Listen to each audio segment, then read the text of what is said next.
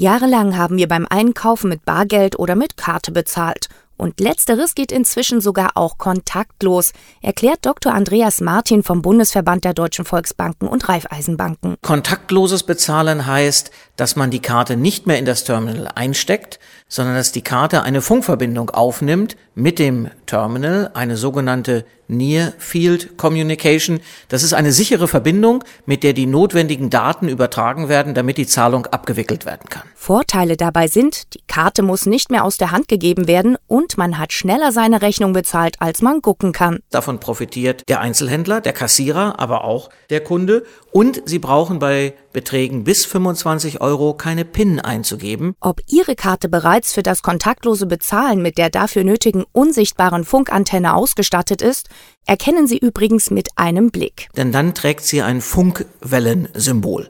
Die Volksbanken Raiffeisenbanken haben bereits 4,5 Millionen solcher Karten ausgegeben und kontaktloses Bezahlen ist genauso sicher wie das Einstecken der Karte in das Terminal. Wir werden nur solche Daten übertragen, die zur Ausführung der Transaktion erforderlich sind, also beispielsweise nicht Name oder Adresse des Karteninhabers. Und es können auch nur solche Terminals mit der Karte kommunizieren, die von der Kreditwirtschaft zugelassen sind. Bis sich die neue Art zu bezahlen überall durchgesetzt hat, wird es noch eine Weile dauern. Wer will, kann in Zukunft natürlich aber auch weiter bar bezahlen. Wir werden auch weiterhin Bargeld haben, aber Zahlungsgewohnheiten werden sich verändern.